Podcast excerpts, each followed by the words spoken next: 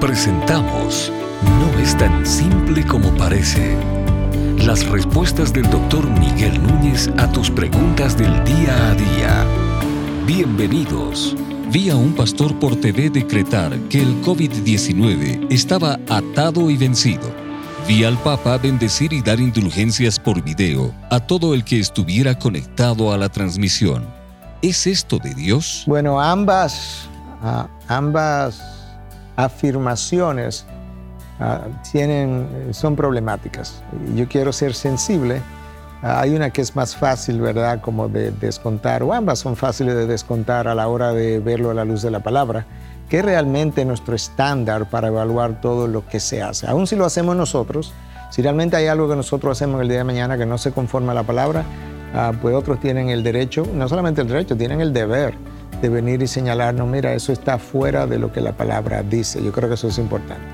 Pues aquellos que están decretando cosas acerca del COVID-19, que se vaya, que te paralizo, he visto pastores soplar, eh, COVID, te ordeno que te vaya, yo creo que tienen no solamente un mal entendimiento, de la palabra de Dios y de cómo Dios obra en medio de las dificultades, tienen un mal entendimiento del poder que ellos tienen. Nosotros no tenemos ese poder para decretar, nos estamos equiparando con Dios, para ponernos a decretar cosas que están en la voluntad de Dios, en el consejo de Dios, que son prerrogativas de Dios única y exclusivamente. De manera que es muy triste eh, el ver eso, pero cuando lo ves, porque lo he visto, Ah, forma parte del movimiento de señales y prodigios y del movimiento apostólico que piensa que cuando tú declaras positivamente, ah, tú tienes la posibilidad de crear realidades o cuando hablas negativamente tienes la posibilidad de crear realidades negativas en tu contra. Nada de eso es cierto. La Biblia en ningún momento ni tangencialmente alude a una cosa como esa. Nosotros oramos que esta pandemia puede parar y oramos con fe pero no sabemos cómo Dios va a obrar o cómo Dios, cómo Dios la va a terminar y cuándo la va a terminar. De manera que eso no es bíblico. Con relación a estas indulgencias que el Papa Francisco ofreció, honestamente, con el respeto que su posición merece, porque es una posición de autoridad, ah, yo quisiera decir que una vez más, esto tiene que ser evaluado a la luz de la palabra.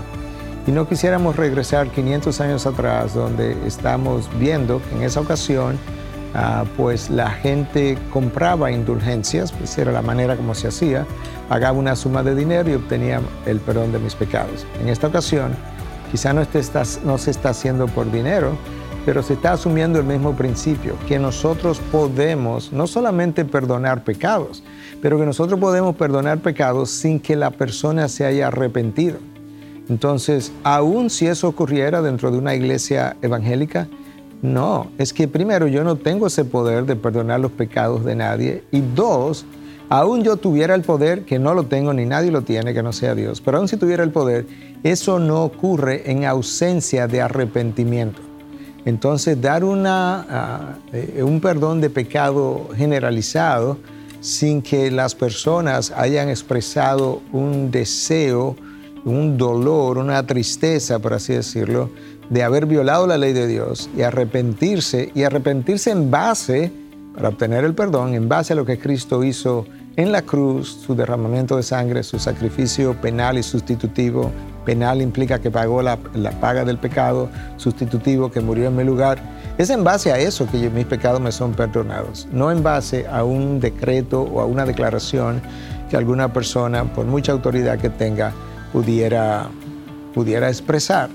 De manera que a mis amigos católicos les invito a examinar la palabra y a creer todo lo que está en la palabra y ajustar el resto al lineamiento de la palabra de Dios.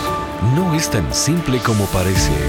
Es una producción de Ministerios Integridad y Sabiduría. Para más información, visita nuestra página de internet integridadysabiduría.org. Gracias por tu gentil atención y será hasta la próxima.